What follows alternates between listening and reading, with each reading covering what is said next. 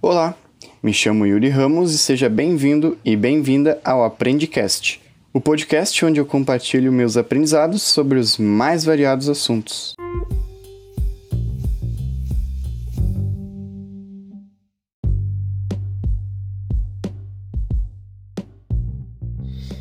Bom, galera, tenho aqui comigo mais um convidado para os Aprendicast Talks e o meu convidado de hoje é o Leonardo Capel.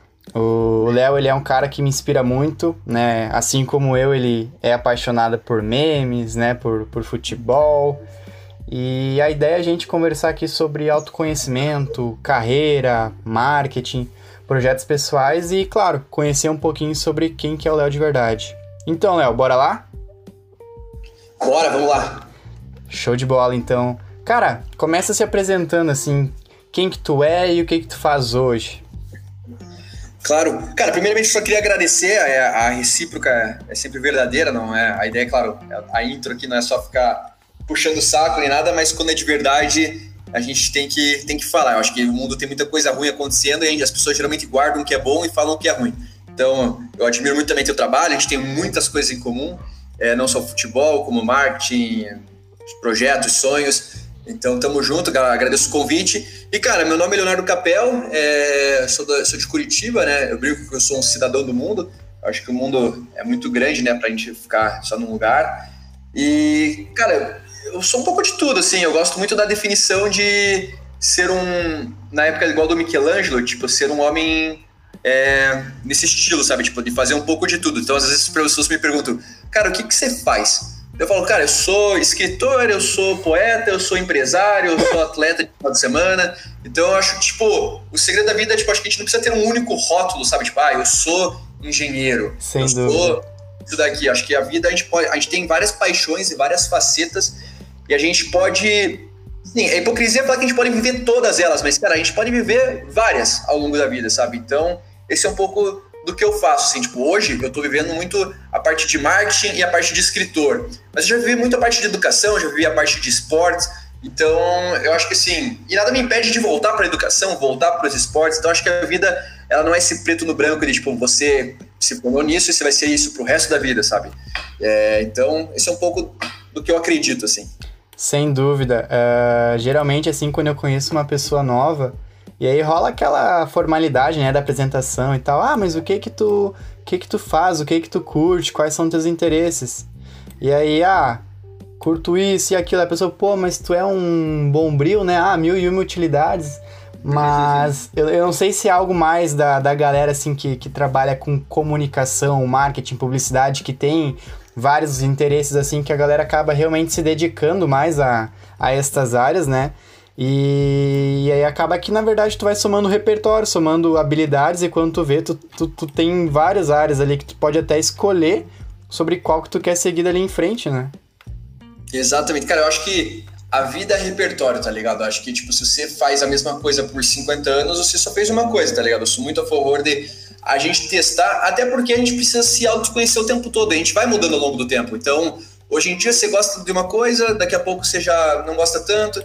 Então, acho que essa transição e mudança, sim, é muito benéfica para você se autodescobrir, se conhecer, não só como várias outras fontes de renda, mas tipo, também como viver a vida de uma maneira diversificada, intensa. Eu acho que isso faz muito sentido. Eu acho que o pessoal de comunicação, marketing, quem tem uma aptidão mais maior assim, para empreendedorismo e tal, é, tem uma facilidade maior, mas eu acho que, no geral, assim, a nossa geração está cada vez mais é, voltando para tentar coisas diferentes. Então, aqui a galera brinca de side hustle, né? Tipo, é ter um. Ah, às vezes eu tenho meu emprego de dia e eu tenho aquele meu projeto do lado, daqui a pouco você tem dois projetos do lado junto do emprego do dia, daqui a pouco você sai do teu emprego normal para tocar um dos outros projetos e abre um outro projeto com alguém que se conhece.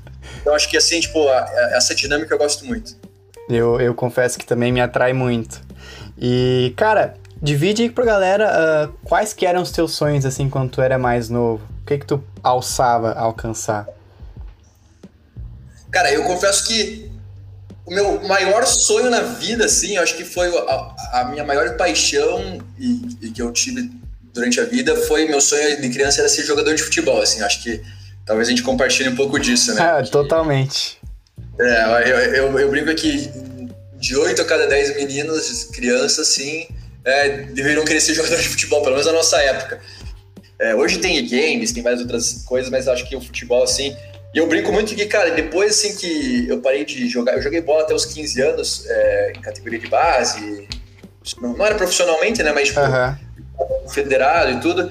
Eu brinco que, cara, eu acho que eu nunca tive um sonho igual foi o de ser jogador de futebol. Assim, você fala assim, cara, qual que é o teu sonho que te move hoje e tal?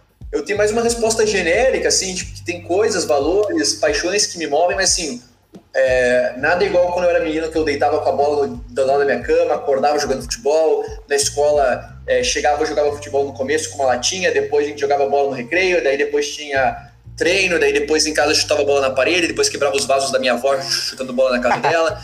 Eu acho que assim, tipo, é, o futebol foi assim minha, minha paixão e meu sonho de verdade, assim, tipo, então...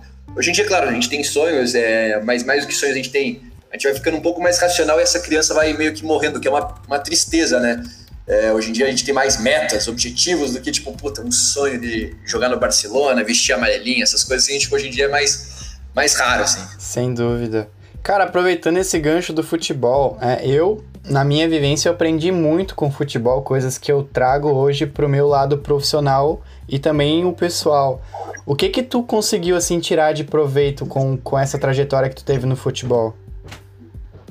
Cara, eu acho que o esporte, assim, eu acho que o esporte competitivo, ele às vezes acaba não sendo tão benéfico, mas eu acho que o esporte, independente do futebol, como eu trabalhei com educação um tempo, eu acho que ele é muito benéfico na formação da, da criança, assim, não só na parte de, coordena, de coordenação motora, mas o esporte ensina muito, assim, então, desde trabalho em equipe, entender qual que é o teu momento de, de brilhar, qual que é o momento de jogar pela equipe, qual que é o momento de assumir responsabilidade, você aprende muito a perder é, e você entende que é, você cresce mais na perda do que na vitória. É, você entende que às vezes você está no topo e assim logo em seguida você pode machucar e ficar quatro, cinco meses parado. Então, assim, acho que o esporte ensina muito, muito mesmo, assim, sobre resiliência, sobre é, dedicação, sobre persistência, sobre trabalho em equipe, que são valores que é como se fosse a vida real, só que aplicada num ambiente mais controlado, né? Um ambiente mais Sim. moderado, principalmente quando você está na infância, tudo. Então, são coisas que você acaba levando para o resto da vida. Tanto que quando você vai buscar estágio no começo da carreira, você não tem experiência para colocar no currículo. Né? Então, ter participado de esportes, assim, acaba sendo uma coisa legal porque você, aquela a famosa que está bem na moda, né? Soft skills, você desenvolve um pouco na, nos esportes, você desenvolve um pouco disso. Então acho que o esporte é muito benéfico, sem falar né, na parte de saúde, né? Então, a criança tá ativa, não fica só 5 horas no celular jogando videogame. Cara, eu, eu fico surpreso, assim, na minha época, assim, na nossa época, me senti aquele tiozão falando, né? É, cara, eu, eu, gostava de ir nos. Quando eu não tinha onde brincar, né? Eu era, eu era filho único na época, quando era criança. E eu ia no apartamento dos meus amiguinhos que tinha quadra de futebol nos prédios, antigamente tinha quadra de futebol. E, cara, a gente ficava até. Eu podia fazer barulho até as 10, né? Então eu ficava até as 10. Cara, hoje eu me mudei para um prédio. Cara, as, as, as, quadras de futebol nos prédios é vazia, né? Não existe ninguém jogando bola mais. Eu fico, tipo assim, caramba, velho. Tipo, muito chocado com isso. É, eu quando passo por lugares assim, eu fico pensando, nossa, que se eu morasse aqui perto, eu certo que eu tava aqui a tarde inteira já. E aí tu fica, tipo, putz, mas como é que as, as, crianças não aproveitam, né? Tipo, como é que mudou tanto assim, né, essa visão? Mas Sim. gerações, né? Fazer o quê? Exatamente. E, cara, é, me conta um pouquinho sobre a tua trajetória profissional, assim, o que que tu já trabalhou, qual foi teu trabalho predileto e, e, também como é que tu vê, assim, essa, essas experiências que tu teve até o momento, né? Como que isso te moldou para pro profissional que tu é hoje? Perfeito. Cara, eu, eu já fiz um pouco de tudo, assim. Até brinco que na faculdade eu fazia tudo que não dava dinheiro. Justamente focado em conhecer pessoas diferentes, de outros cursos. Então, assim, é... cara, minha carreira profissional, digamos, começou no esporte. Então, a gente estava falando um pouco do futebol. É, daí, por eu me machucar, eu consegui bolsa num colégio particular da minha cidade, aqui de Curitiba. Pude estudar num colégio melhor, daí no ensino médio. Fiz direito por seis meses, cara, odiei direito, graças a Deus eu percebi isso no começo, assim, tipo, não consigo me imaginar resolvendo só problema dos outros, tipo, e problema tenso e tal, e ficar eterno e gravata, não é nada para mim isso daí. É, fiz direito seis meses, cancelei, voltei pro cursinho, me, entrei em administração, é, e daí, cara, fiz, falei, fiz de tudo, assim, tipo, desde coisas, tipo, que não dão dinheiro de empresa júnior, da ISEC, Movimento Choice, organizei um TED, tudo para me conhecer, conhecer pessoas interessantes, até também né? Tipo, a gente tinha que pagar os boletos, né? Então, iniciação científica, monitoria.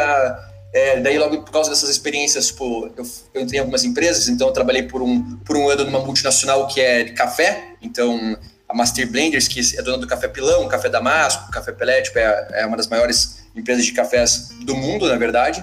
É, depois dela, eu fui para o Grupo Boticário, onde eu entrei como estagiário e fui efetivado, fui promovido. Então, no Boticário, eu entrei na área de marketing e trabalhei lá durante dois anos e meio nas áreas de marketing cuidando da Infanto Juvenil Capricho, que é uma marca que as meninas conhecem muito, né, da editora Abril, da, da revista Capricho.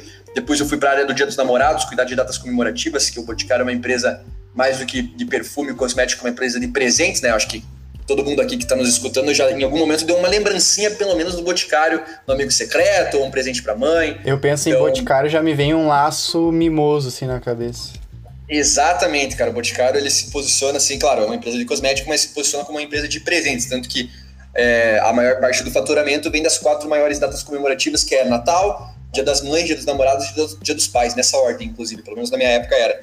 É, daí, cara, chegou no final do ano de 2014, eu estava no último ano da faculdade, estava no Boticário efetivado já, já tinha sido promovido e tudo. É, o que, que aconteceu? Eu comecei a bater uma crise, assim, tipo, uma crise de que, que eu vou fazer da minha vida, né? Porque até a faculdade é tudo muito.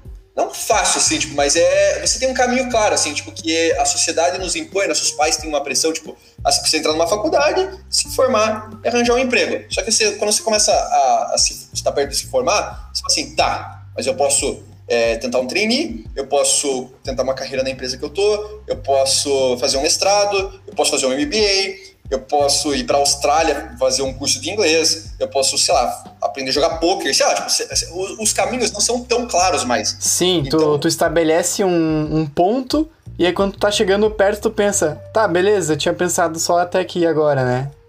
Exatamente, cara. E eu cheguei nessas dúvidas assim, falei, caralho, o que, que eu vou fazer da vida, tá ligado?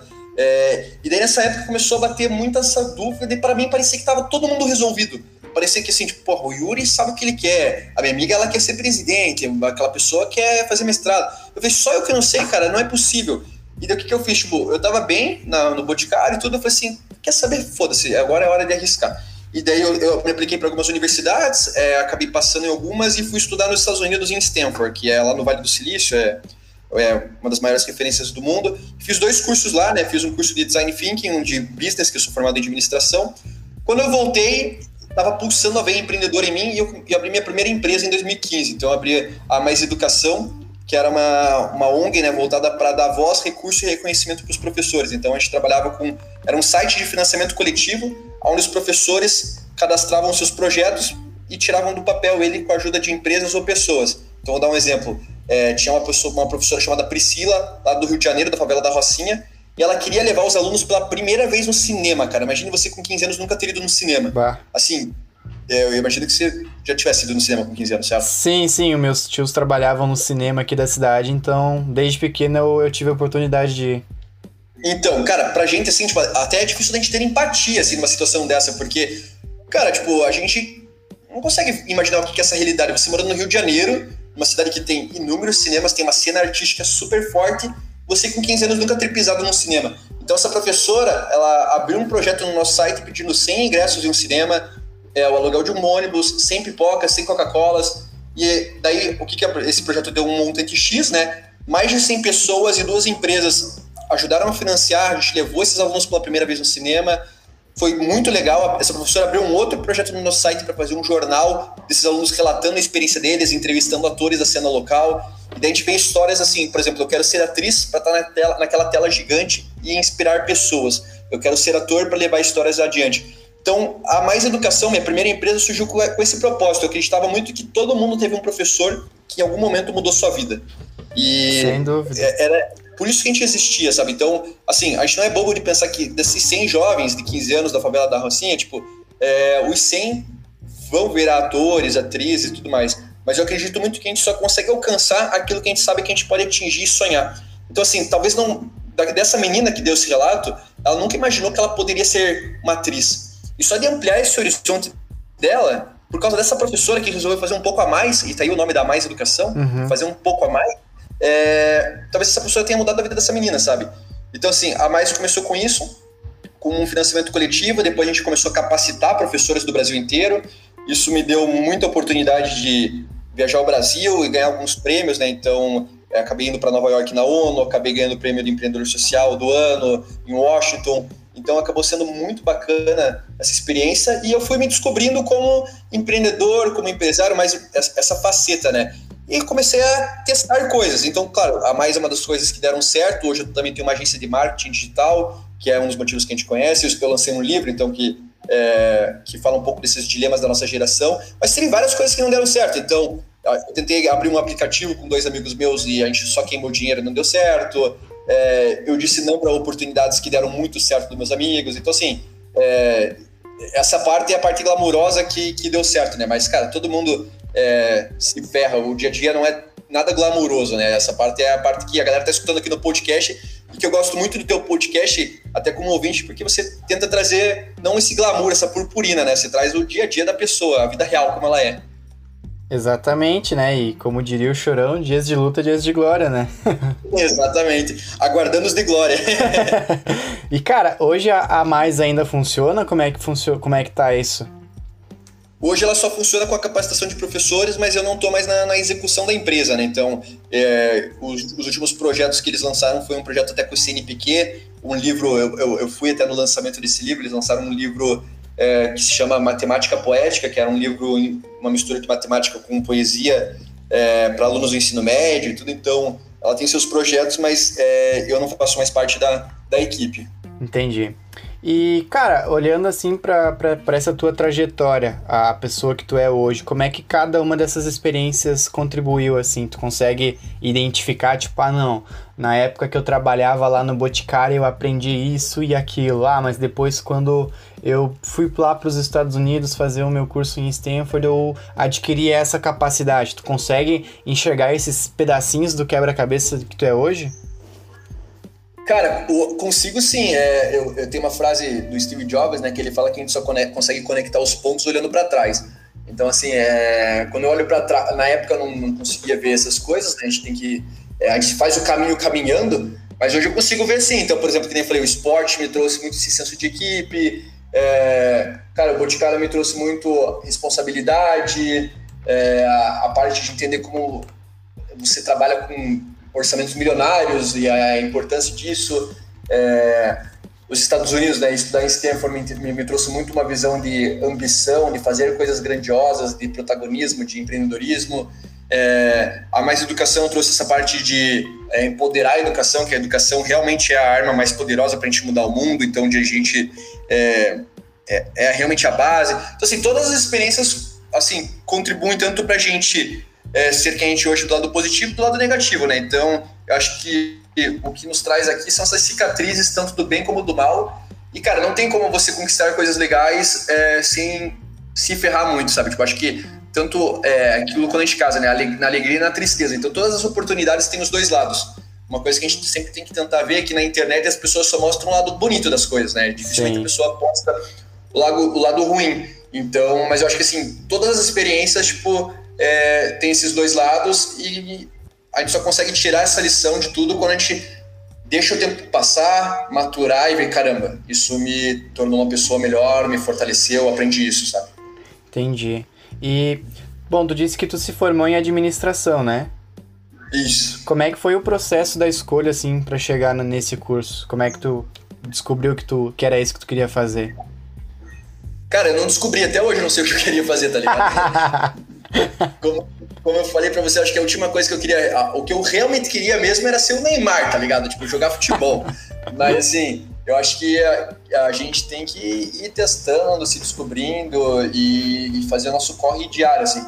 Assim, cara, administração, como eu falei, direito, é, a, acho que na vida a gente, mais do que saber as coisas que a gente quer, é importante a gente saber as coisas que a gente não quer. Então, eu entrei na faculdade, a gente entra muito cru, né? Muito, muito iniciante, incipiente, assim e eu descobri que o direito era uma coisa que eu não queria. Então, já foi um grande começo e a administração, ao longo do, do cursinho que eu fiz mais seis meses, foi uma das opções que pintou ali. Falei, é isso então, vou testar e vou ver o que que dá. É, fui aprovado e, cara, tipo, eu confesso que, assim, no começo eu odiava, assim, tipo, odiava tipo, demais. E depois acabei me formando muito bem na, na faculdade e tal. Mas eu acho que o curso em si, assim, tipo, porque eu vivo hoje, eu acho que o curso, a faculdade em si é, é, o aluno que faz a faculdade. Eu acho ela super importante, principalmente se você é brasileiro e mora no Brasil, assim, ela tem um peso muito grande. Eu acho que eu sou super contra aquele discurso de. Principalmente aquilo que roda nas redes sociais, né? Tipo, ah, o Bill Gates largou Harvard. Tipo, várias pessoas largaram faculdade. Só que, tipo assim, cara, o Bill Gates estudava em Harvard, tá ligado? Você estuda em tal faculdade. Tipo, não é assim, tá ligado? Então, é. É, você precisa ter a faculdade, principalmente no Brasil, cara. É, é, é uma coisa que te dá uma garantia, não uma garantia que nada é garantido, mas, tipo, te dá uma segurança um pouco maior. Então, hoje em dia, cada vez mais a, a faculdade está sendo uma commodity e você que tem que é, aplicar aquele conceito de lifelong learning, sabe? Você aprende ao longo da vida. Então, é, você aprende para aplicar, aprende para aplicar. Então, assim, a faculdade para mim, é, 80% das matérias eu não me interessava, mas eu sempre fui muito bem na escola, na faculdade, então nunca tive esse problema. E não tinha tanta aplicabilidade, eu via. Então, para mim, a faculdade serviu muito como uma experiência, assim, para me conectar com pessoas, networking, uhum. né? Não só alunos, como professores e de outros cursos. Então, assim, eu acho que tanto que se for ver, é, meus amigos, sócios, pessoas que eu tenho projeto, são pessoas que eu conheci ou no colégio ou na faculdade. Então acho que a faculdade, por ser quatro anos, cinco, seis anos, depende do tempo que você demora para se formar, é, traz esse vínculo que, de amizade. Porque até então, quando você está na faculdade, acho que isso é uma coisa muito legal. É, cara, na faculdade você ainda não é ninguém, digamos assim, tipo, não que ser alguém, mas tá muito. Está todo mundo meio que partindo do zero. Tem, claro, tem uma pessoa um pouco mais velha que talvez já esteja numa empresa legal, tem uma, empre... uma pessoa ali que talvez tenha um poder aquisitivo melhor, sei lá, tipo, não importa. Mas sim, não tem ali o diretor, é, geralmente nas faculdades, né? Sim. Então, assim, tipo, você tem um vínculo que não, não é tão interesseiro, porque você começa a ver no mercado de trabalho depois que é aquele ditado, né, que não existe almoço grátis. Então, assim, tipo, ah, eu vou, eu vou. Assim, claro, você tem que ser sempre genuíno e autêntico. Mas, assim, você vai lá se aproximar de aquela pessoa, agregar valor, porque é um ganha-ganha. Tipo, eu brinco Sim. muito que karma is a bitch, né? Tipo, então, assim, é, a, a, minha filosofia na vida é, cara, faça sempre o teu melhor e não seja um pau no cu, tá ligado? Eu acho que é, é isso. Porque, assim, o mundo dá volta. Uma hora que, assim, o Yuri tá aqui me entrevistando e, cara, daqui a pouco eu vou precisar do Yuri também. Tipo, então, assim, uma hora você tá no topo, outra hora você tá lá embaixo. Então, assim, as coisas voltam. O mundo dá uma volta, dá voltas mais rápidas do que a gente imagina. Então, trate todo mundo de gente boa, entregue sempre um pouco a mais do que o esperado. E, e, é isso aí, é assim que eu tento viver minha vida. É, uma coisa que tu falou sobre o network, né? Sobre a importância de ser algo genuíno e sincero, né? Tipo, não é porque tu tá fazendo algo intencional que isso significa que seja falso, né? Porque as pessoas que conseguem ter essa visão da importância do network, né? Essa, essa visão da importância da dedicação, né? De saber se posicionar, né? De, de, do poder da própria imagem. Cara, isso é uma coisa assim que, que se as pessoas soubessem tudo que pode que pode dar de retorno, não ignorariam, sabe? Uh, Sim, cara, isso eu aprendi muito nos Estados Unidos, assim, cara, porque quando eu fui para lá, o americano ele tem, ele é muito diferente do brasileiro, assim, desde tipo, você troca mensagem com o brasileiro, cara, o brasileiro manda ha ha ha ha, ha manda um monte de emoji, tipo, cara, uma, o americano, tipo, só a mensagem dele, tipo, você não vê ele mandando ha ha ha ha, isso é muito do latino, tipo, é, ele manda no máximo um LOL, tá ligado? Então, uhum. é, e o networking lá, o, o, brasileiro é muito assim, tipo, fazer networking pro brasileiro, assim, é, quer virar amigo. É, cara, pro americano é totalmente diferente, eles são muito, assim, tipo, diretos. Então, por exemplo, cara, o Yuri é, trabalha com marketing e comunicação, eu gosto do conteúdo dele. Eu quero entrar nessa área, eu falo assim, Yuri, podemos marcar um café? Porque eu quero aprender isso, isso, isso de você. Você fala assim, tipo, cara, pode ser. E, cara, é direto, tipo, a gente senta. Prático, eu, né? Eu deixei claro o que eu quero, você tenta me agregar. Se não, se não deu match, segue a vida. Não é que, tipo, ah, ele não gostou de mim. Então, cara, eles são muito, assim, práticos nesse sentido. Então, isso foi uma coisa que eu, muito, que eu aprendi muito, assim. Você, networking é, é um ganha-ganha, tá ligado? Então, assim, tipo, a outra pessoa que tá te recebendo ali, ela sabe que ela vai também tá ganhando. Então, você tem que ser egoísta e, ao mesmo tempo que você tem que ser é, altruísta, sabe? Então você tá ali Sim. sugando, mas doando ao mesmo tempo. E não tem nada de errado nisso, sabe? Nada de errado. Sem dúvida. E eu acho que talvez isso é, é um dos segredos do network, né? Quando tu tá doando, mas tu também tá recebendo. A partir do momento que é só tu doando, né? Aí tem, tem alguma coisa errada, né? Não é algo tão saudável assim, né? Porque daí também não é justo contigo tu ajudar uma pessoa aí a, a, a ir adiante, né? Uh, pro próximo nível dela e tu talvez tá descendo um, né, nesse processo.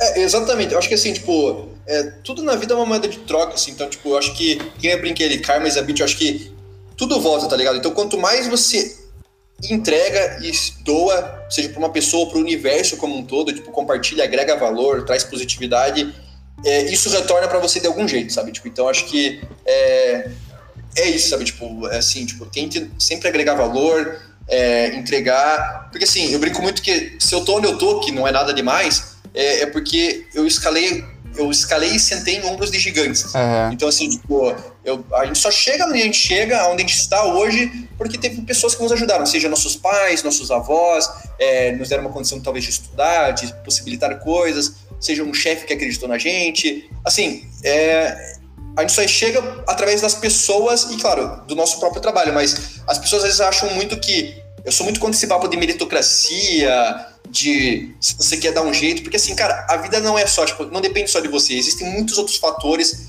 a vida é muito mais complexa.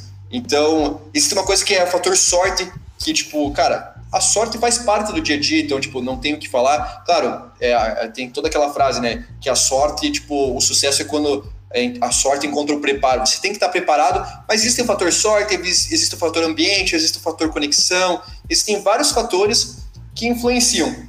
Então, aonde você chega. E eu acho que valorizar essas pessoas que te ajudaram a chegar onde você está e você retribuir isso não só para elas, mas com pessoas que também estão começando, eu acho que isso agrega demais.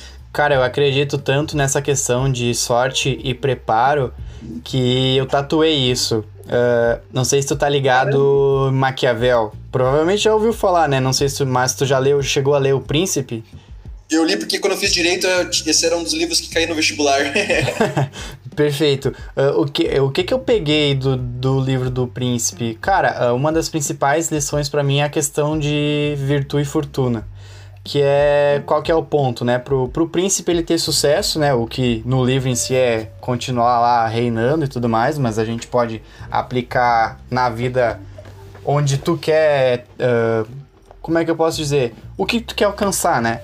E aí o que, que o livro fala é justamente sobre isso, que para um príncipe ter sucesso, não basta só ele ter virtude, né, que são as capacidades, as coisas que estão no domínio dele, ou também não basta apenas tu ter fortuna, que é essa parte da, da aleatoriedade, né, da sorte, das coisas que não estão no teu controle.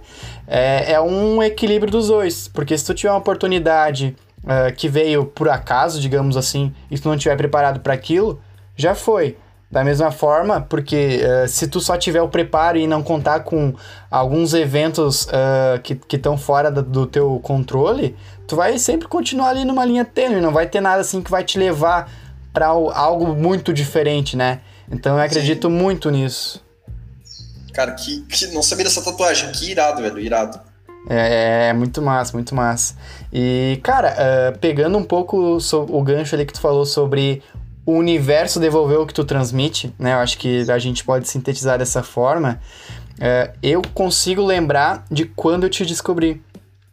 Eu, eu, eu lembro que eu tava no LinkedIn, não sei como exatamente, se a gente já era ah, conectado lá o quê, mas eu lembro que eu topei com um artigo teu que era um compilado da, das notinhas lá dos teus rabiscos.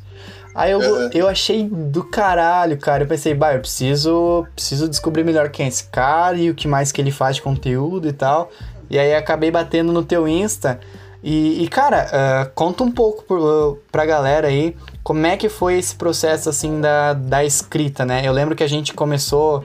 Eu lembro que quando eu comecei a te seguir, né? Eu, eu falei que eu tinha curtido muito a ideia do, dos rabiscos, enfim, das notinhas, né? E eu lembro que tu tinha comentado que era uma maneira que, que te ajudava, né, a se expressar, a ficar mais de boa com tudo, né, que foi o que depois acabou originando o livro. Mas conta pra galera aí como é que surgiu esse processo, como é que foi é, o, o, a ideia, a concepção, a prática, assim, e o que tu aprendeu com tudo isso até agora. Claro, cara, tipo, pra mim, assim, a... depois que eu comecei a... Eu sempre de escrever, assim, sendo bem sincero. É, na, na, eu lembro que no colégio tipo, tinha aula de redação, e, nossa, eu, eu adorava escrever e até eu sempre era muito bom nas respostas discursivas, até na faculdade quando tinha trabalho em grupo, a galera falava, ah, responde aí, é, você é bom de enrolar, a galera falava brincando e tal, daí eu falava, eu, eu, sempre tive essa facilidade com a escrita. O que aconteceu foi que em 2015, quando eu, vou, é, eu tava lá em, nos Estados Unidos, em Stanford, tipo, eu comecei a, cara, essa inquietação que eu contei um pouco aqui para você, de estar tá perdido na vida, o que, que, eu vou fazer. E logo depois que eu comecei a empreender, empreender é muito solitário, assim, tipo, e não só ser solitário no dia a dia, a, a, o dia a dia mesmo, o, o que você faz, mas tem também a minha característica que eu tinha muita dificuldade de me abrir para as pessoas, sabe? Então, seja a minha namorada, que hoje é noiva, seja familiares, alguns amigos, eu tinha essa dificuldade de me abrir. Então, eu era muito introspectivo e eu sou introver mais introvertido. E eu tava meio que surtando, tá ligado? Então, eu falei assim, cara, eu preciso não surtar, tá ligado? Eu preciso dar um jeito com isso aqui.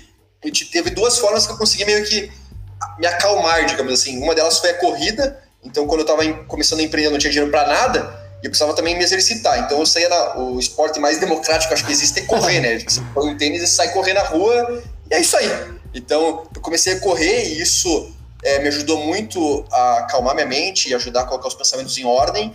E a escrita. Eu comecei, a, cara, toda noite, assim, quando eu tava inquieto, duas e meia da manhã, três, não conseguia dormir, eu abri o bloco de notas do meu celular e, cara, escrevi o que vinha na minha cabeça. E isso durou uns dois anos e meio, assim. O que aconteceu que foi, ao longo do tempo, alguns amigos meus começavam a me procurar e falaram assim, Léo, porra, eu tô passando... Um amigo meu que trabalhava numa multinacional falou assim, tô passando por isso. É, queria já ser gerente e tal, e não tô, tô ansioso, as coisas não acontecem na velocidade que eu quero. Eu assim, cara, eu já passei por isso. Vou te mandar um texto que eu escrevi. E eu mandava, a pessoa falava assim, caramba, Léo, isso aí você escreveu para mim. É, a mesma dor, diferente em realidade, diferente em contexto, mas a dor era a mesma. E alguns amigos começaram a me procurar e eu mandava esses textos, assim. E todo mundo se identificava. Daí eu falei assim: quer saber? vou compartilhar para mais pessoas. Eles falavam assim: por que você não posta? E daí eu tive a ideia de, em 2018, final, é, começo de 2018, agora não me lembro a, cronologia, mas eu postei primeiro, eu, eu, resolvi fazer uma frasezinha que resumia a ideia, escrevi num caderninho, né, que eu, eu brinco que eu sou escritor de Moleskine, escrevi num caderninho, postei essa frase com a legenda, tipo um, um textão, digamos assim. E, cara, viralizou a primeira, eu falei, opa, é legal. Claro, alguns, vários amigos chamaram de blogueirinho, ah, Sim. vai virar blogueiro agora, essas coisas, essa zoação. Mas eu achei legal. E daí começou, postei uma outra depois de umas duas semanas, postei outra depois de umas três semanas. Fui postando timidamente, começou a viralizar, comecei a crescer minha audiência por causa disso. Daí eu falei, pô, tem um, a galera tá gostando. Daí eu comecei a intensificar essa escrita. E fui intensificando, intensificando, até que chegou um momento que assim, eu, eu tava, num dos prêmios que eu ganhei, tava em São Francisco, e um, um amigo meu indiano falou assim: Léo, por que você não compila tudo isso e escreve um livro? Eu fiquei com aquilo na cabeça. Isso foi outubro de 2018. Eu falei assim, cara, vou escrever um livro sobre isso. E de outubro de 2018, então eu comecei a não só escrever por escrever, mas eu comecei a testar ideias que mais ressoavam nos meus seguidores, da, da nossa geração. Validação então, mesmo. Isso, é, foi tipo, como se fosse o MVP do livro, sabe? Eu comecei a testar é, conceitos do livro. E o que começou a viralizar, eu comecei a anotar. Então, a ah, síndrome do impostor, o conceito, frases que viralizavam disso, eu anotava. Ambição é uma outra coisa, imediatismo é outra, felicidade é outra, é, rótulos é outra. Eu comecei a, a anotar e assim que surgiu a ideia dos capítulos, daí eu fui criando, claro, um fio condutor. Então, uma, um projeto despretensioso que era pra, de uma forma de aliviar meus pensamentos. Eu comecei a ver que isso ajudava as pessoas. É, testei isso com a audiência, fui crescendo também minhas redes sociais por causa disso. E se transformou dois anos depois, né, que o meu amigo me trouxe essa ideia, porque você não transforma nisso um livro.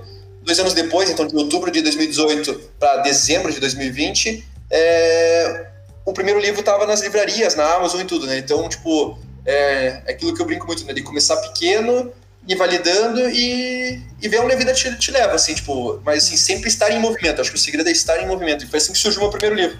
Um mindset bem startupeiro, então, né? É, eu, eu, acho que eu acho que sim. Eu tenho um pouco até tenho medo de rotular dessa forma, mas é um mindset de tipo exatamente testar e fazer acontecer e aprender rápido, que acaba sendo um, um mindset de quem trabalha com startups, tá certo? Exatamente.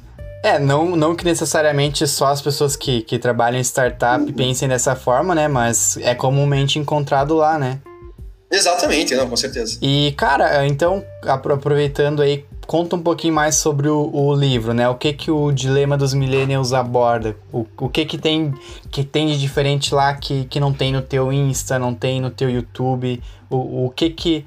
Se tu pudesse, assim, falar pra galera, cara, tem que ler por isso, por isso e por aquilo, como é que, como é que seria?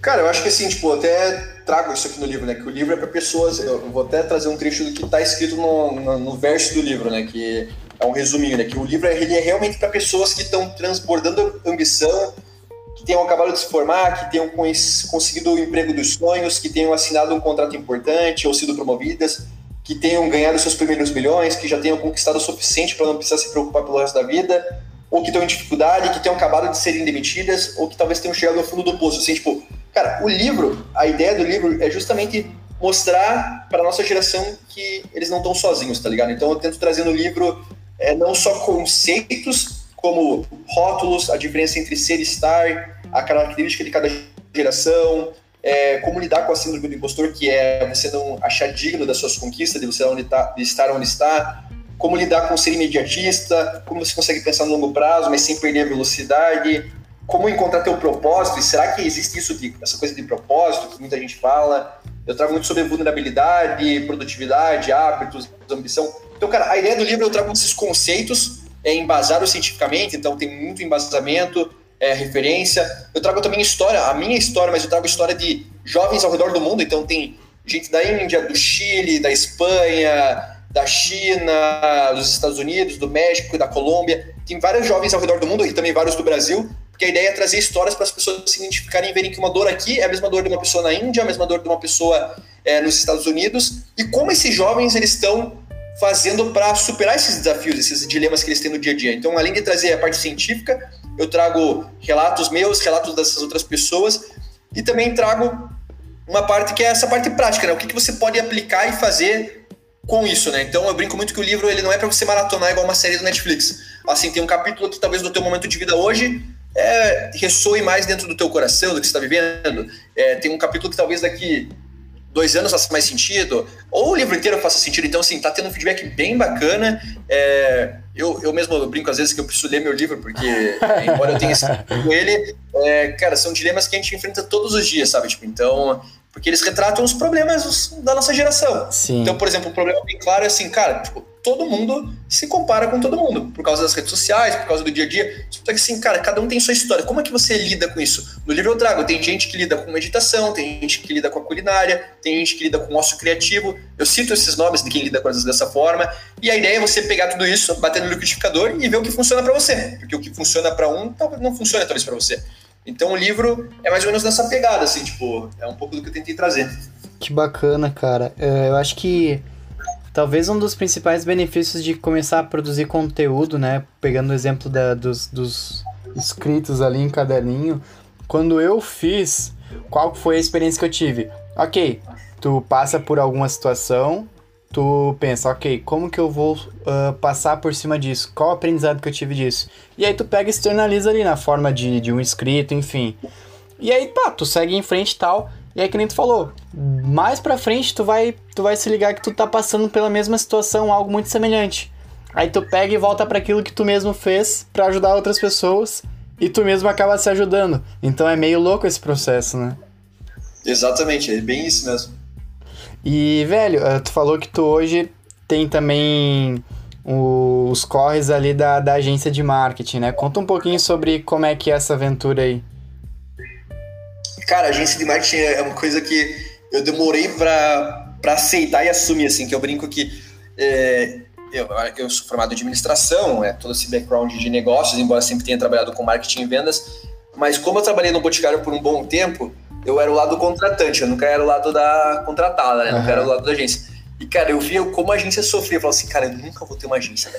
Puta, nunca. E a gente morde a língua, né? A vida, que nem a vida tem dessas. Então, cara, a agência surgiu de um processo muito natural, assim. Eu nunca quis ter uma agência. É, e eu demorei até para aceitar isso, tipo, que estava acontecendo. E hoje, tipo, eu já assumi 100% isso. E a ideia agora é é crescer cada vez mais. Mas como que surgiu? Que nem eu falei, eu tinha mais educação, né, em 2000, começamos em 2015, e chegou, por eu ter trabalhado sempre com marketing e vendas, é, quando a gente começa um negócio, a gente tem recursos limitados, né, então eu focava no core business, né, no nosso foco de negócio, que era é, é, abrir projetos, dar visibilidade para o professor, captar recursos, e terceirizava tudo aquilo que não tinha braço, não tinha equipe para fazer. E uma dessas coisas era o marketing. Então, eu passei, desde 2015, a gente passou por três agências de marketing.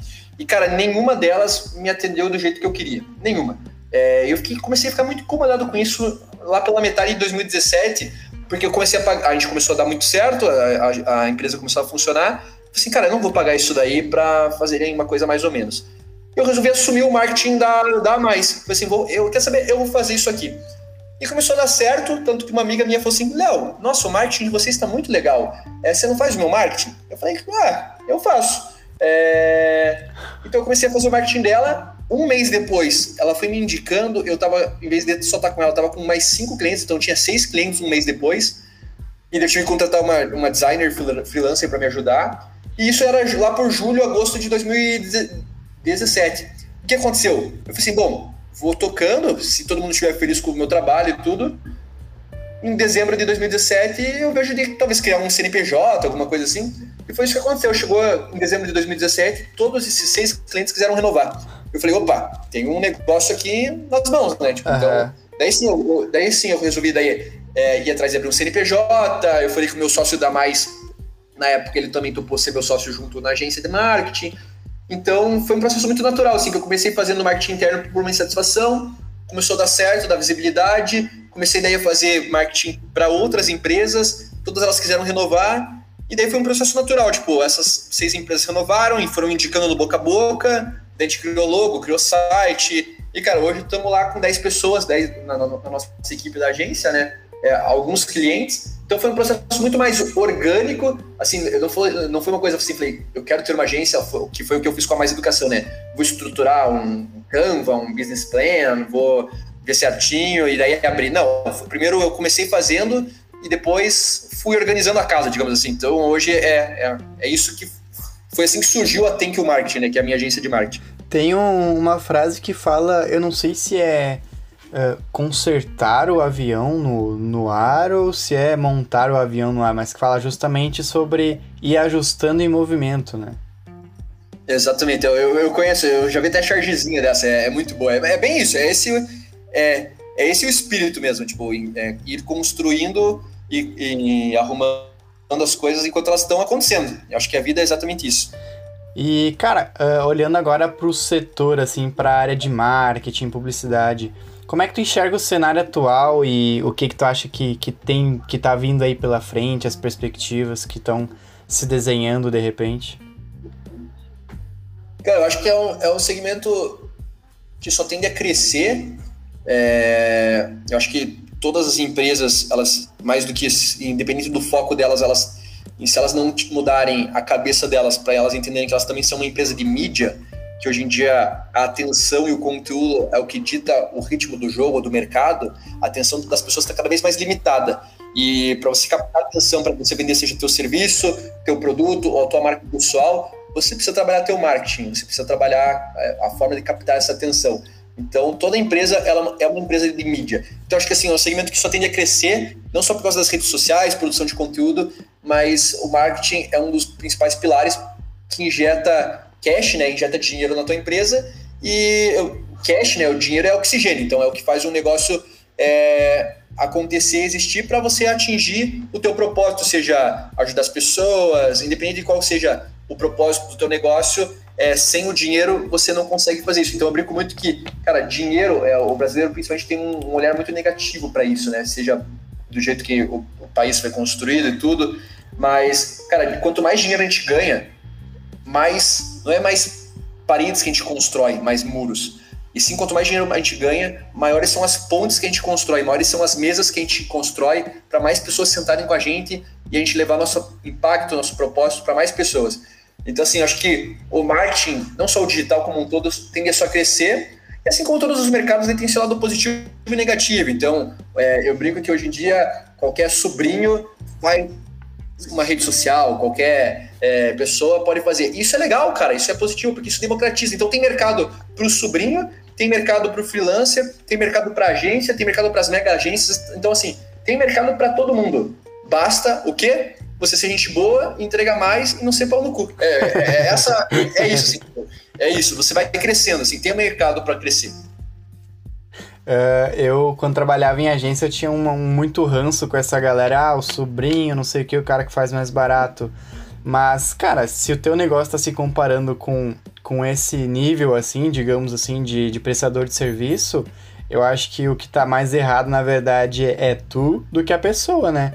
Porque, que nem tu falou, a gente tem aí um, uma sociedade com diferentes empresas de, de diferentes tamanhos e estágios de maturidade.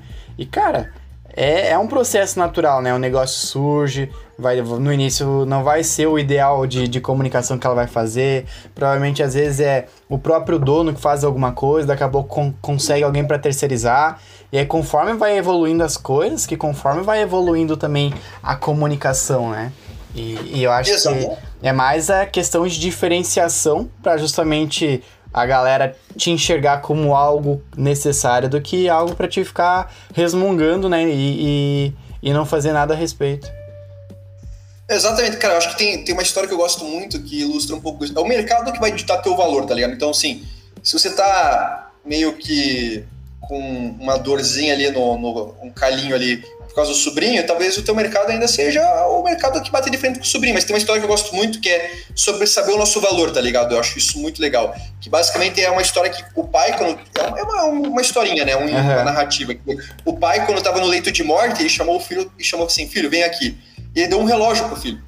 E daí, quando ele deu esse relógio, ele disse: Filho, esse relógio aqui, ó, que eu tô te dando, era do meu bisavô, possui mais de 200 anos e antes de eu te dar de presente, eu quero que você vá até a loja de penhor aqui pertinho e pergunte pro dono quanto que ele paga por esse relógio.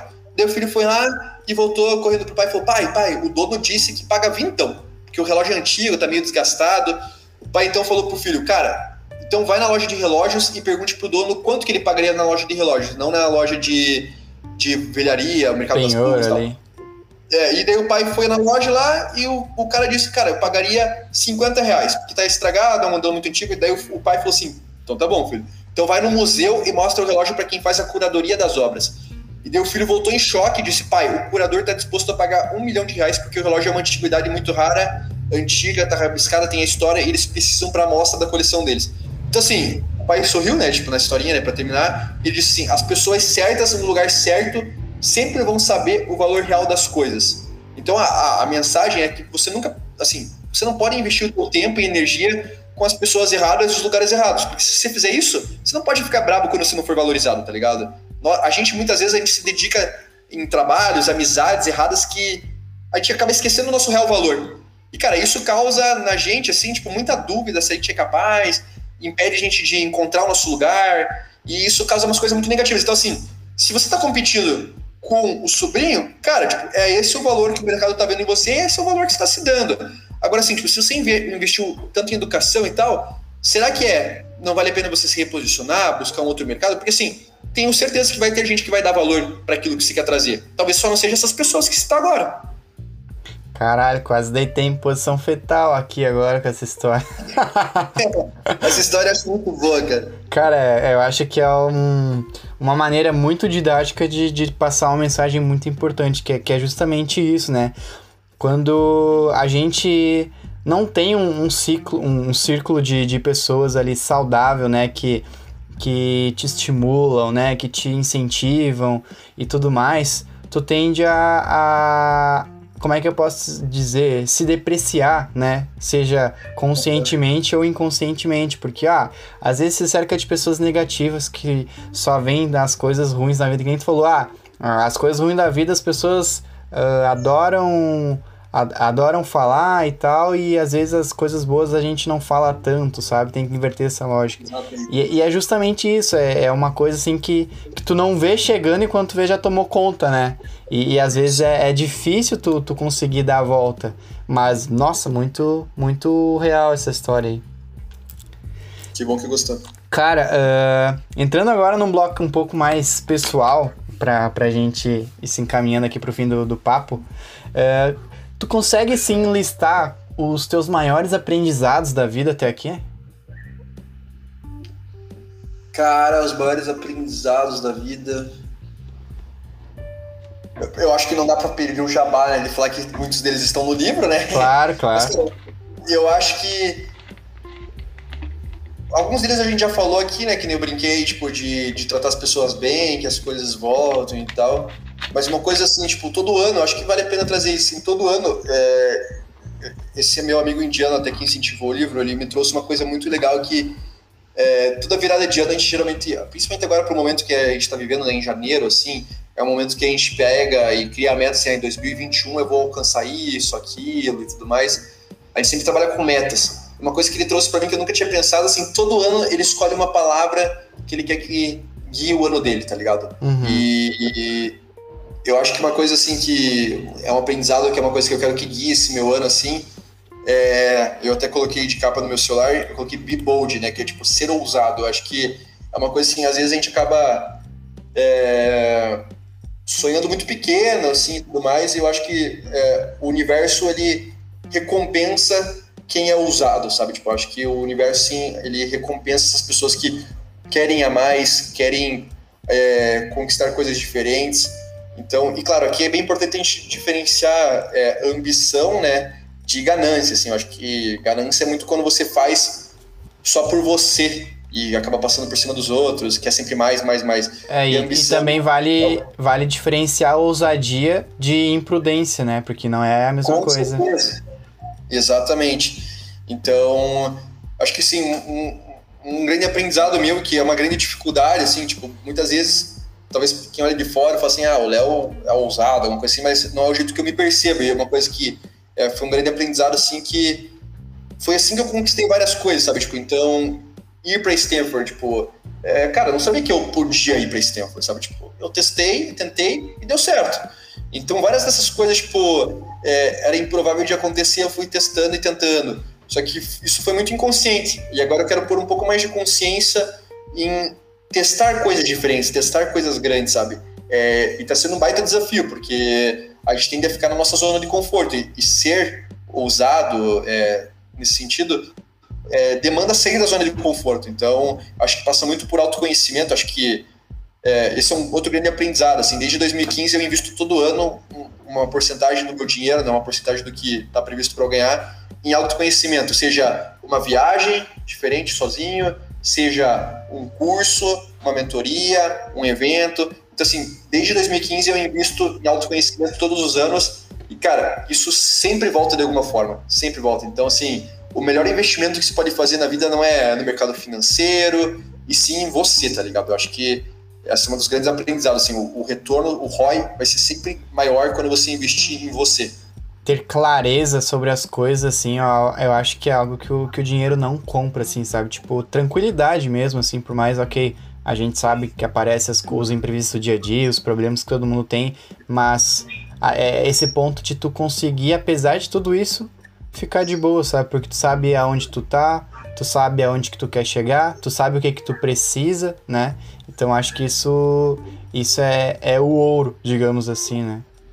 É, eu acho que mais importante do que isso, tipo, que nem pra mim, eu, eu, eu, às vezes ainda não sei onde eu quero chegar claramente, sabe? Eu acho que é, acho que o segredo é você sempre estar disposto a estar em movimento. É, no sentido de, tipo, você. Eu até comentei aqui, você faz o caminho caminhando, sabe? Eu acho que uma coisa que você trouxe de tranquilidade, que eu concordo muito, é assim, é você conseguir deitar e colocar a cabeça tranquila no travesseiro. Acho que isso não tem preço. Independente do que você faça, o caminho, onde você quer chegar, é você conseguir dormir com a consciência limpa. Porque, assim, o norte, é, você pode ter uma ideia, mas, cara, a vida ela não tem só um caminho, sabe? Então, é, esse caminho, você pode dar três passos, ele pode ramificar em cinco, você pode mudar. Então, assim, não, não ter medo também de, de mudar a rota quando necessário, sabe? E daí eu acho que isso passa muito pelo que você falou de, de não só ser ousado, mas ter, tipo, a noção, tá ligado? De, tipo, ter, ter a prudência. Eu acho que isso é bem importante que você trouxe. Show de bola. E, cara, olhando agora um pouquinho pro outro lado, uh, quais que tu acha que foram, assim, as maiores dificuldades que tu enfrentou até aqui? Cara, maiores dificuldades. Cara, assim, eu acho que sempre tudo que envolve saúde é uma grande dificuldade, né? Então, é, às vezes a gente acaba negligenciando, né? A gente tá, como a gente é novo, às vezes isso foi uma coisa que eu fui aprendendo muito, assim, tipo, a gente às vezes quer ficar muito no trabalho, na carreira, alguma coisa, e a gente acaba deixando de lado a saúde e relacionamentos. Então acho que isso tipo, é uma coisa, é um grande aprendizado que eu tive, assim, tipo, é, você não consegue fazer nada se você não tiver a tua saúde inteira, tá ligado? Seja pelo momento que a gente tá vivendo com o Covid e tudo.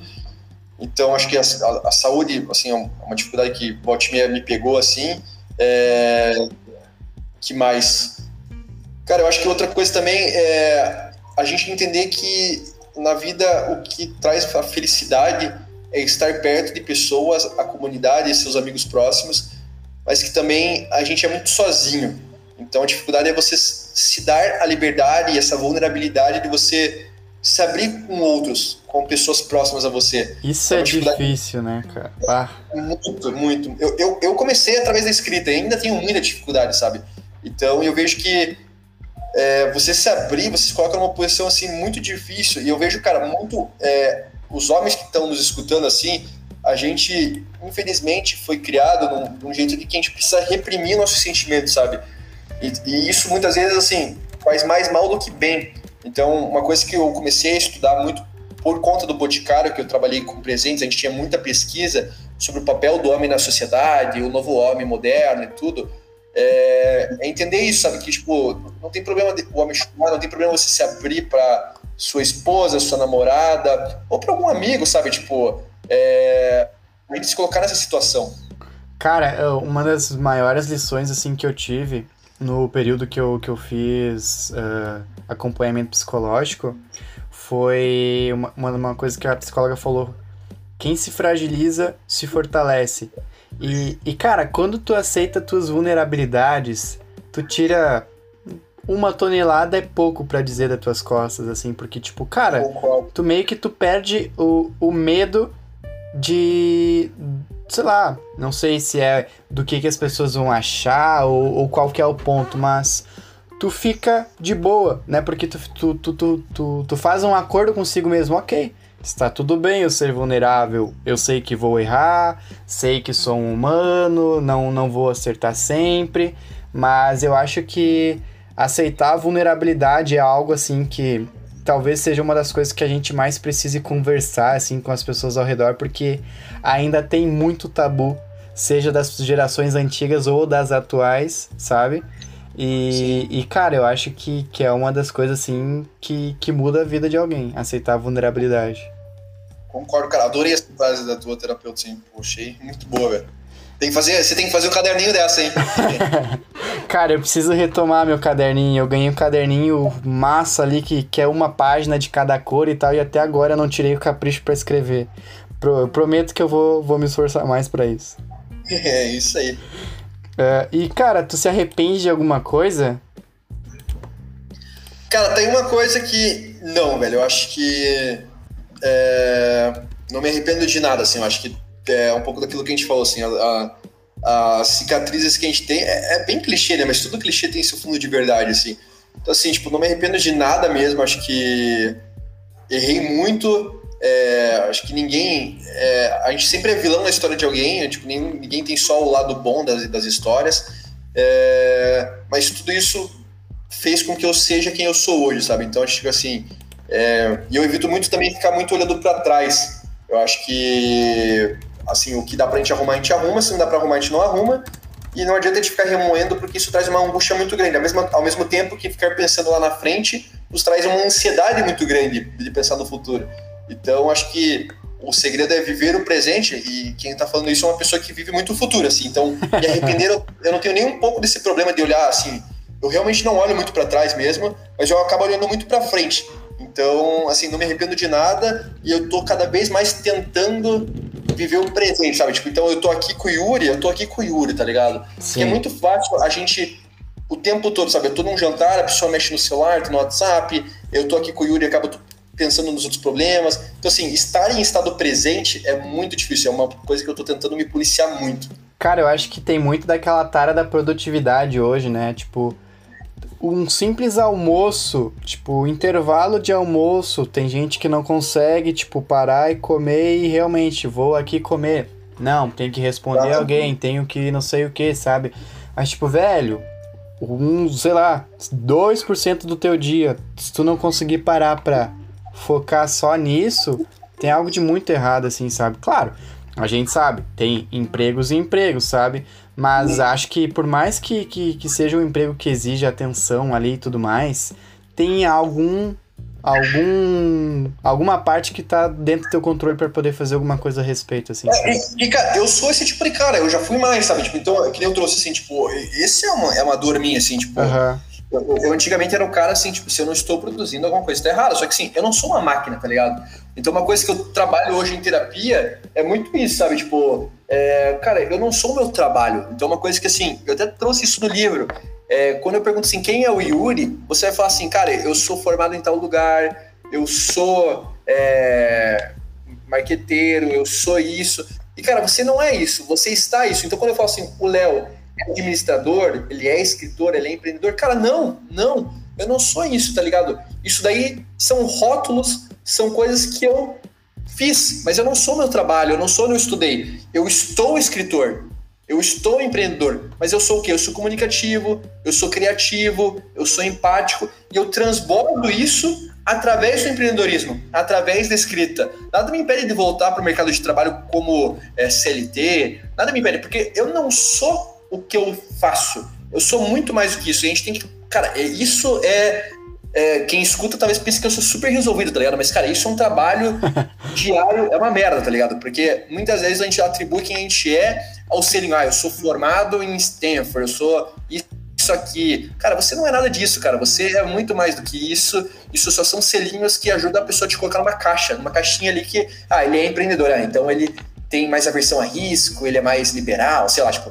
as pessoas precisam pôr as pessoas em caixinhas, sabe? Sim. E, cara, o problema da caixinha é que ela facilita a identificação, mas, cara, ela te limita. E, então, assim, eu, eu, era muito nessa vibe, assim, eu preciso estar produzindo, eu preciso estar fazendo coisa. Mas, cara, não, não. É, você tem que ter um tempo. A minha psicóloga trazia muito isso. Você não tem um tempo de bosta, Léo. Você, assim, tipo, você não. Tudo que você faz tem, tem que ter um propósito, assim, tipo. Eu era muito nessa vibe, assim, tipo, se eu assisto um seriado, tem um motivo por trás, porque eu vou aprender tal coisa, é, vou tirar uma lição disso. Se eu li tal livro, tem esse propósito. Então, assim, eu parei de ter hobbies é, que, parafraseando ela, tipo, tempo de boss, assim, que não tenham um propósito final. Então, assim, eu vou jogar videogame, cara, não vai me levar a lugar nenhum. Porque sim. Foda-se. É, porque sim, cara, foda Exatamente. Então, assim, tipo, a gente tem que quebrar um pouco essa neura de, tipo, preciso produzir, produzir, produzir. Não, cara, você tem outros âmbitos da tua vida que, tipo, além do trabalho, a tua vida não é o teu trabalho, embora seja uma parte importante da sua vida. Cara, uh, agora que, que a gente chegou nesse ponto, eu lembrei de uma coisa que tu até fez recentemente tua primeira tatuagem, né? Uh, é verdade. A, a, o, o que que tu tatuou a propósito, só pra... Eu não lembro o que que era exatamente. Cara, eu tatuei On Your Story, que significa seja dono da sua história. Perfeito. Uh, e a minha segunda tatuagem, sabe o que que foi? O quê? Foda-se, escrito. Cara, deitou, mandou muito era, bem. Era, era justamente uma fase da minha vida que eu tava nesse ponto assim, sabe? Tipo, bah, eu tinha que. Tudo tinha que ter um porquê, eu ficava com peso na consciência se eu tirava para assistir um filme, uma série, ou, sei lá, brincar com, com meu irmão, ficar sem, sem fazer algo útil, né? Digamos assim, útil entre aspas.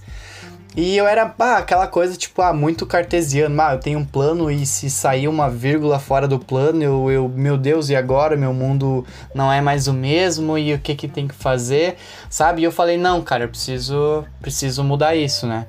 E aí, claro, foi uma consciência que eu consegui chegar depois do, do processo da terapia, mas eu, eu gosto de tatuar coisas assim que, que tenham um que, que, funcione como uma lembrança para mim. E eu falei, ok, preciso marcar um símbolo que me lembre de, de passar por, por, por essa fase, digamos assim. Eu pensei, tá, o que, que pode simbolizar isso?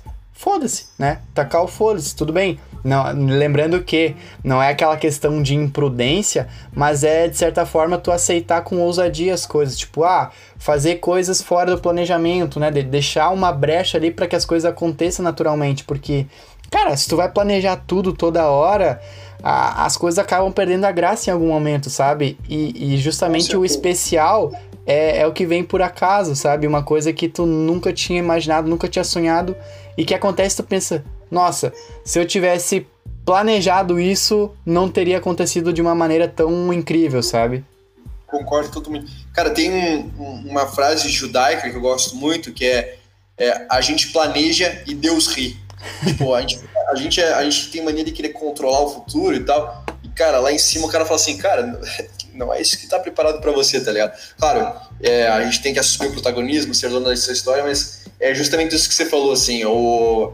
é, quando a gente planeja muito e daí traz muita expectativa, é, a expectativa ela é mãe da frustração, né? A expectativa em demasia só traz frustração. Então, o ponto de quando você planeja muito uma experiência, qualquer coisa que saia diferente disso, você vai achar que foi ruim. E, cara, quando você tá mais aberto, normalmente quando você, tipo, tem menos expectativas, são os momentos que você se surpreende e fala assim, caramba, que legal que foi isso, tipo. Porque você não tem tanta expectativa. É só você reparar quando foi o primeiro beijo, a primeira vez, tudo isso, normalmente foi uma merda. Porque você fala assim, caralho, tipo, eu acho que fosse ser irado, e daí você fala assim, é só isso? Tipo, daí. Porque, cara, tipo, você ficou construindo uma coisa, tipo, seja por causa da Disney. Sim, um ou, ideal ali, lá, né? É, cara, você. Você. Assim, você. Quanto mais a gente imagina. E, cara, a gente vive num mundo que hoje a gente distorce a realidade. E aí que mora o grande perigo das expectativas. Cara, por causa da rede social hoje, principalmente, é, você vê lugares. Eu tava tendo um papo desses dias com uma amiga minha, e ela foi pra Tailândia. E, cara, na Tailândia tem lugares paradisíacos e tal. E ela foi pra um lugar que tem um templo, sei lá onde que é. E tem uma foto icônica que as pessoas tiram, tipo, que é uma poça da água. Ah, daí, tô tipo, ligado, tô ligado. Que tem, tipo, duas cara, colunas assim um espelho de água embaixo, né? Exatamente, cara, ela foi nesse lugar, velho. Eu fiquei chocado. Assim, Léo, você não acredita como é esse lugar. Tipo, tava lindo. A gente foi para essa cidade só por causa disso. E vou te contar como que foi essa foto. Cara, ela falou assim: eu fiquei duas horas na foto, eu tive que pagar quase 50 dólares pro, pro, pro tailandês ali que tirou a foto. E, cara, a foto é, é uma poça de água que o cara joga um balde, ele pega um espelhinho e ele tira a foto batendo a foto no espelho, o reflexo é, usa o espelho do que ele tá na mão segurando, que daí faz o efeito, tá ligado? Cara, o lugar não tem nada daquilo. Tipo, ela tirou uma foto do antes e do depois, tá ligado? Uhum. Tipo, a foto, que daí ela tratou, ela deixou, tipo, aumentou a saturação do céu, ficou aquele uhum. céu surreal e tal. Ela tirou a foto da fila da galera esperando, tá ligado? Tipo, cara, é.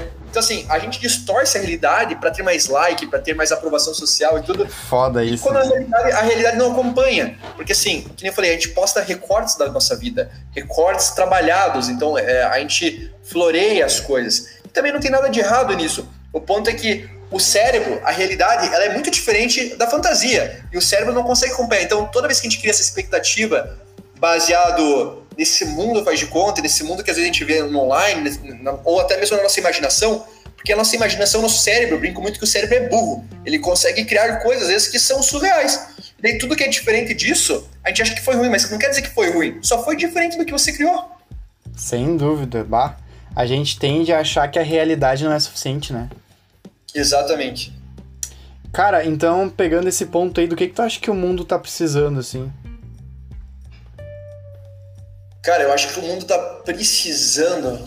É uma boa pergunta, né? Eu acho que ele tá, acho que tá, ele tá precisando menos polaridade, cara. Eu acho que isso é um ponto assim. As pessoas estão muito é, ou é, é, preto ou é branco, ou é direita ou é esquerda, ou é azul ou é vermelho, ou é menino ou é menina. E, cara, tipo, é, não, sabe? Tipo, eu acho que entre o preto e o branco existem milhares de tons de cinza, sabe? Eu acho que uhum é, a gente precisa ter mais diálogo e menos tipo, confronto, assim. Eu acho que isso é um, é um grande ponto que o mundo está precisando.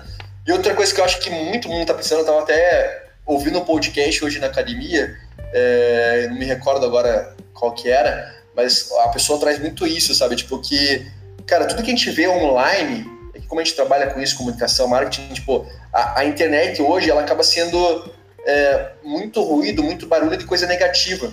Só que assim, quem posta essas coisas negativas é 2% das pessoas, cara. É, qual que é o problema? Que os outros 98% não postam, não postam coisas positivas.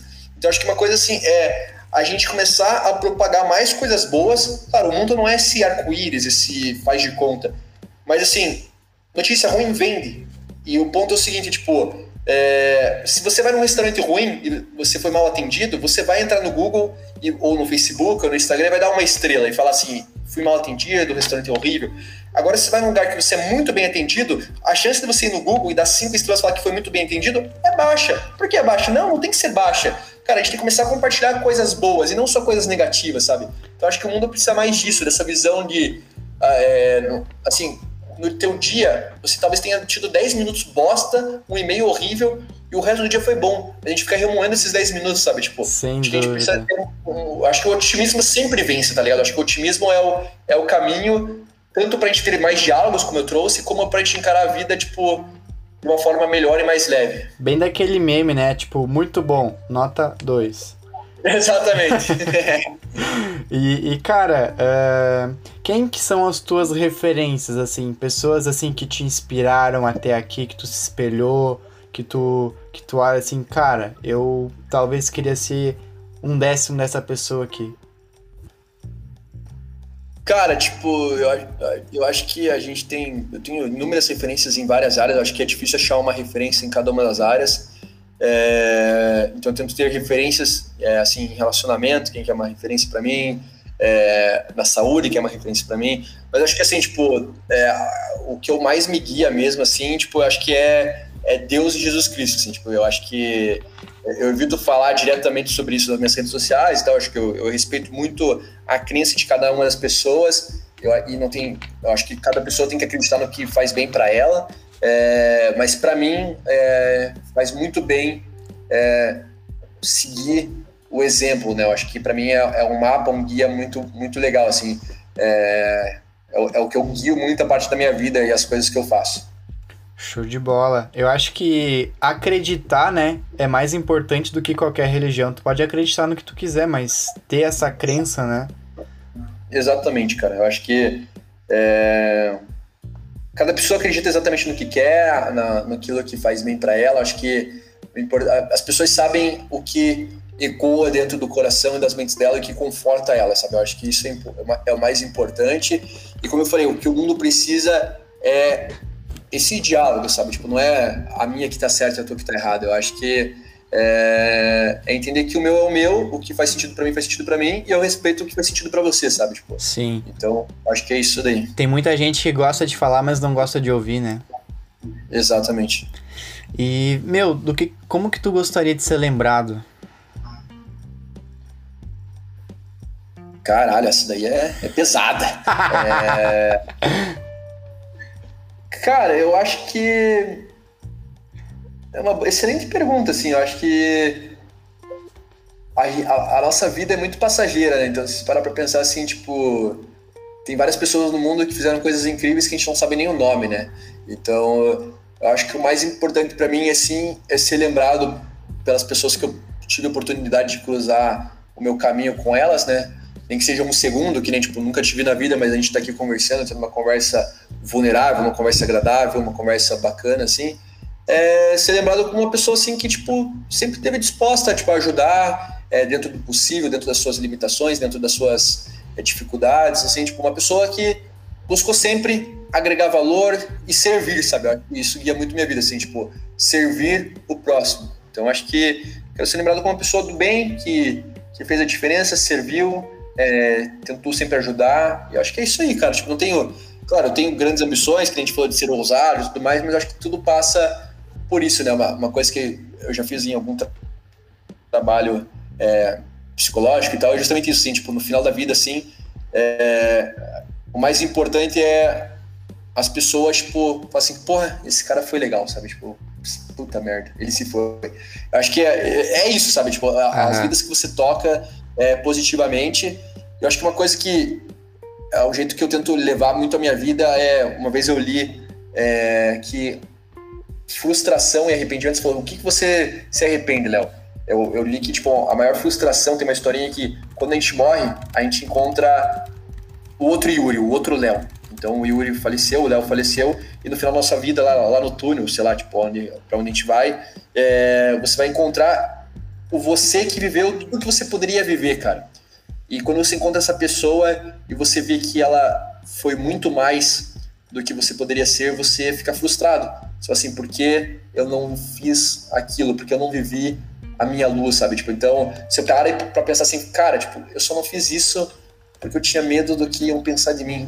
Desse encontra você sei lá no final da vida, você fala assim, caralho, se eu tivesse seguido as coisas que eu acreditei, é, foda-se, pegando a tatuagem, uhum. é, o que as outras pessoas vão pensar, o que a sociedade vai pensar, foda-se o que a imagem que eu construí sobre mim mesmo vai achar, eu vou fazer, cara, é isso que tá batendo aqui forte aqui dentro de mim. Então acho que é isso que me guia, sabe? Tipo, é, o que, que tá ecoando dentro de mim que eu quero fazer, sabe? Tipo, Sim. se isso não vai machucar ninguém, é isso que eu vou fazer, sabe? Tipo, então é isso que eu tento seguir bastante na minha vida. Um dos mantras que eu tenho para mim, assim, que eu, que, eu, que eu adquiri recentemente é que eu quero aproveitar todo o meu potencial. E, cara, assumir isso é, é muito libertador, que nem tu falou, putz, quando chegar o momento de, de ir pro, pro próximo plano, sei lá, outra vida, o que, que cada um acreditar, mas, cara, ter essa tranquilidade de que, bah, eu tive vontade de descobrir, sei lá, determinadas coisas, eu fui lá, fui atrás, uh, se abrir a essas experiências ali que, que tu tem interesse, não ficar preso a uma coisa só, sabe? Tipo, eu acho que viver realmente assim, sabe? Exatamente. E, pegando Exatamente. um negócio que tu falou antes, né? O, tem um, um livro do Cortella, não sei qual deles exatamente, mas eu lembro assim que tem tipo. Acho que é tipo uma transição de capítulo, assim, que tem tipo umas frases mais assim boladas. E uma delas era: E se você não existisse, que falta faria? Exatamente. É, Essa é de, isso- de deitar em posição fetal também. É, eu trago até uma frase similar dessa no meu livro, assim, eu acho que- exatamente. E, e tem até um filme, cara, é, que eu gosto muito, assim, acho que é um dos filmes que todo mundo deveria assistir, e o americano tem muito de assistir esse filme perto do Natal, que o nome do filme se chama It's a Wonderful Life, eu acho que em português é A Felicidade Não Se Compra, se eu não me engano. Aham. Cara, é um, é um filme gravado na década de 40, 1946, se não me engano. O filme é em preto e branco, cara. É em preto e branco. Ele ganhou o Oscar na época de melhor filme. Ele ganhou em, na década de 80 o Oscar como o melhor filme de todos os tempos. E, cara, o filme é maravilhoso, assim. Eu chorei nem uma criancinha. Ele retrata muito, tudo, tipo, a dualidade da nossa vida, que a gente é tudo e a gente não é nada, tá ligado? Sim. Então, assim, o que, que é isso? Se você não tivesse nascido, pegando a tua pergunta que você trouxe do Cortella, é... cara, se você não tivesse nascido, o mundo continuaria o, o mesmo, tá ligado? É, teus pais teriam seguido a vida deles, a, a tua namorada, a minha noiva, a vida, assim, as pessoas teriam as suas vidas. Só que, assim, se você não tivesse nascido ao mesmo tempo que você não é nada, as pessoas teriam seguido as suas vidas, você é tudo, cara, porque cada pequena interação faz a diferença na vida das Sim, pessoas, tá ligado? Tipo, faz diferença no rumo que as pessoas vão escutar. Então, talvez a pessoa escute uma coisa, uma asneira que a gente tá trocando aqui uma ideia, um papo de bar que a gente tá aqui brincando e conversando e refletindo, e talvez isso mude a vida dela. Mas se ela não tivesse escutado isso, ela seguiria a vida dela também. Então, a gente é tudo e a gente não é nada ao mesmo tempo.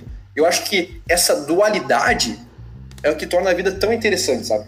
Com certeza, né? Tu, tu- são muitas possibilidades, né? Eu gostei da analogia que tu fez ali entre o preto e o branco tem milhões de tons de cinza, né? Eu acho que é, que é justamente isso. Exatamente. E eu ia, eu ia justamente perguntar pra ti, né? Agora pra encerrar, dicas de, de livros ali, filmes e séries. Filme tu já acabou de citar um, né? Tem alguma série ou algum livro que tu gostaria de indicar aí pra galera? É, eu acho que o filme, esse é um dos filmes que mais me marcou, assim, é A Felicidade Não Se Compra. É, cara, livro, eu tenho pra indicar, obviamente, o meu livro, mas eu acho que um livro que é O Dilema dos Milênios. É, outro livro, assim, que me marcou muito, assim, tipo, eu li quando eu tava no começo da faculdade, foi...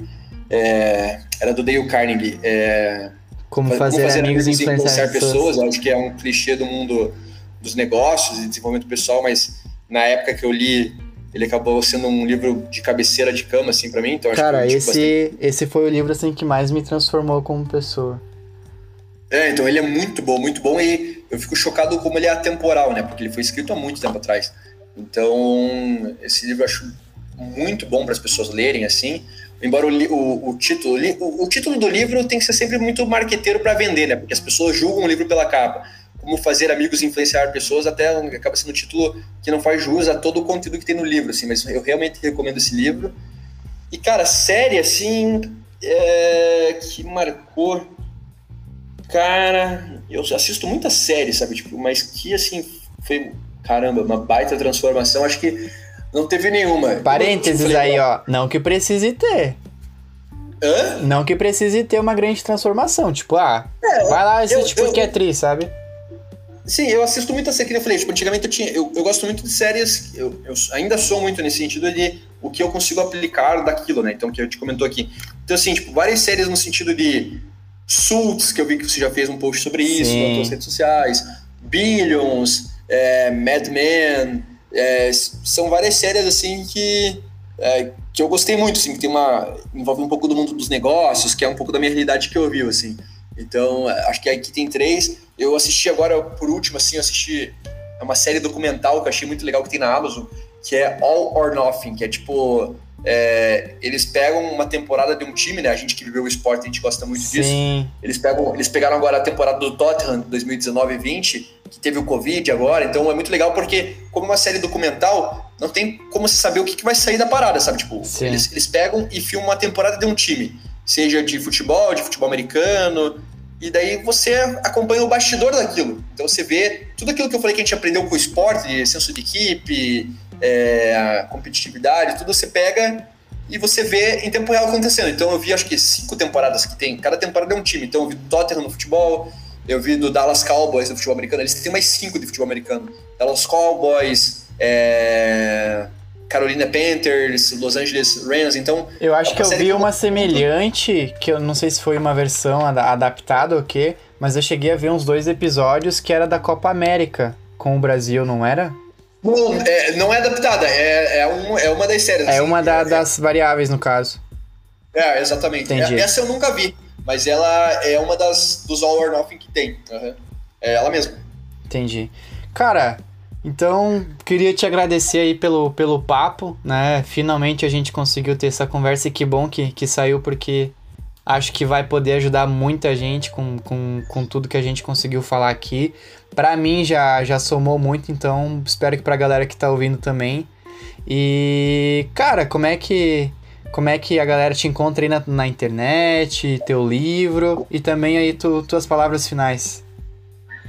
Cara, perfeito. Eu, eu que agradeço o teu convite, sim. Tipo, como, assim como a gente abriu aqui encerrar te agradecendo e falando que você é uma pessoa que eu admiro muito, não só porque a gente tem valores e trajetórias é, um pouco similares em alguns aspectos, mas porque eu sou muito a favor de pessoas que dão a cara a tapa, se posicionam e fazem as coisas acontecerem, vão atrás daquilo que elas querem. O exemplo mais claro disso que você está vivendo agora é fazer o podcast. A gente estava conversando antes de começar aqui, é, que eu falei que eu tenho interesse e tal, mas nunca comecei a fazer e você já está fazendo, né? Então eu tenho um apreço muito grande por pessoas que têm uma ideia, vão atrás e começam a fazer. Então, muito obrigado pelo convite, por ceder o espaço com a tua audiência, do teu tempo também e pelo convite de estar aqui. É, as pessoas conseguem me encontrar buscando Leonardo Capel em qualquer rede social. Eu consegui pegar o arroba Leonardo Capel em tudo. Então, LinkedIn, YouTube, é, Instagram, TikTok, tudo. Só procurar Leonardo Capel.